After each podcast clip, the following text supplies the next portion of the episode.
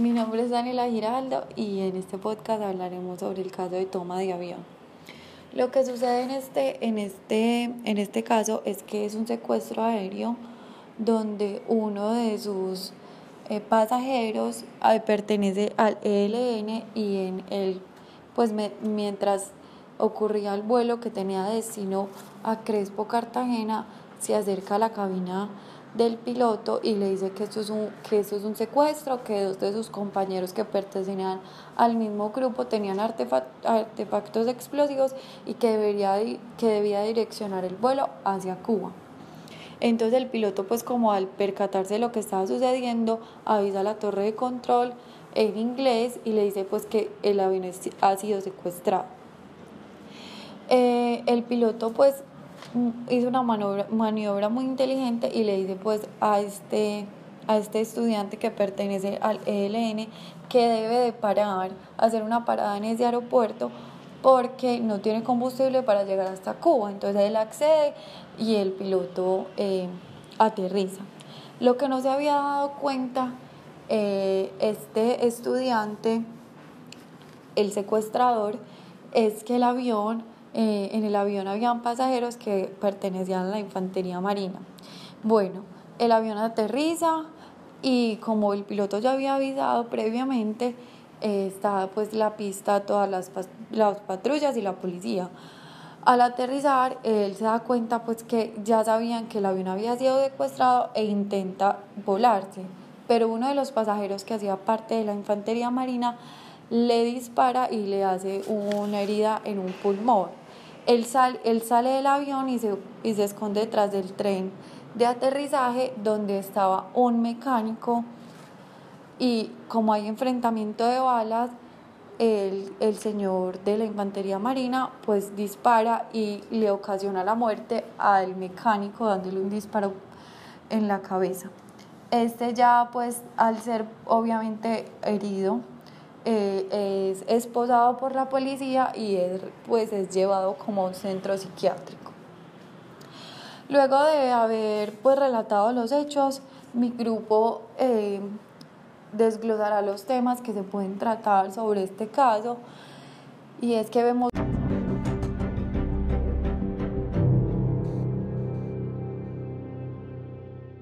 El caso se tratarán diferentes temas pero de manera organizada. Primero hablaremos de la imputación objetiva. La imputación objetiva tiene diferentes teorías y las explicaremos para que, y ya luego eh, pues diremos cuál es la que mejor, la que mejor acogida tiene la doctrina o cuál es la que es mejor, es más práctica para, para el estudio. Bueno, la, la imputación objetiva eh, habla sobre el, el nexo causal, o la causalidad entre, entre la acción y el resultado. Bueno, una de las teorías es la teoría de la relación causal. Esta discute si la causalidad es una categoría del ser. Kant, un filósofo, dice que la causalidad es una mera forma de pensar en nuestro intelecto. Dice que es un fenómeno empírico que obedece a determinadas leyes, entendiendo la causalidad como predecibilidad o explicabilidad de los contextos sucesivos. Esta teoría tiene una problemática porque eh, no analiza el, el concepto causal como una acción en el mundo exterior y un resultado en el mundo exterior que puede ser atribuible a un, a un autor, eh, al autor pues que realiza la acción inicial. Eh, esta teoría también eh, no, no, no da un entendimiento sobre la causalidad porque una acción puede ser causal de muchas de muchos resultados, pero cuál es realmente el resultado que puede ser imputable a la acción que realiza este autor. Luego pasaremos a la teoría de la equivalencia, que la explicará otra de otras de mis compañeras nombre es Elena Jaramillo yo les voy a hablar de la teoría de la equivalencia. En la teoría de la equivalencia se debe considerar causa toda condición de un resultado que no se puede suprimir mentalmente sin que desaparezca el resultado concreto. Con lo anterior, la entrada de la infantería con armas y disparos al avión le causó la muerte al mecánico. Si suprimimos la entrada de la infantería al avión, el mecánico no hubiera muerto por los disparos y aún seguiría vivo. La teoría de la equivalencia tiene errores ya que se dice que si un acontecimiento sucede que genere un hecho, pero cuando empieza a hacer el examen del nexo causal, si se borra ese acontecimiento, el hecho sigue sucediendo, es porque ese acontecimiento que se borró entonces no es causa. Para que algo sea causa implica que si ese acontecimiento se borra, el hecho también se borra. Con lo anterior no podemos decir que si la infantería no hubiera entrado, el mecánico no, no hubiera muerto. Bueno, otra teoría que vemos en este caso es la teoría de la adecuación y la relevancia. Esto nos dice que solo es causa causal una conducta que posee una tendencia, tendencia general a provocar el resultado típico, mientras que las condiciones que solo por causalidad han desencadenado el resultado son jurídicamente irrelevantes. El hecho de que la infantería entrara con armas y estos empezaran a disparar sin las, medidas necesarias para que los pasajeros y el mecánico estuvieran a salvo, ese acto tiende a que las personas terminen muertas o heridas.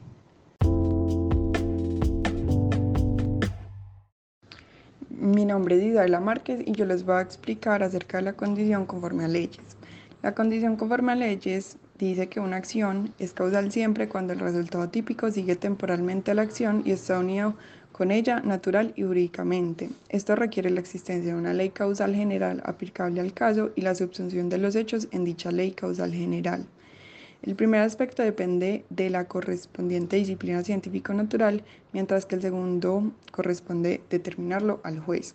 En este caso podemos evidenciar esta teoría ya que eh, está la existencia de una ley causal, que es el hecho de que si tú le disparas a alguien, la persona se puede morir, y la subsunción de los hechos en dicha ley, porque efectivamente el agente disparó hacia, hacia las personas y eh, el, el, mecánico eh, se murió por esto.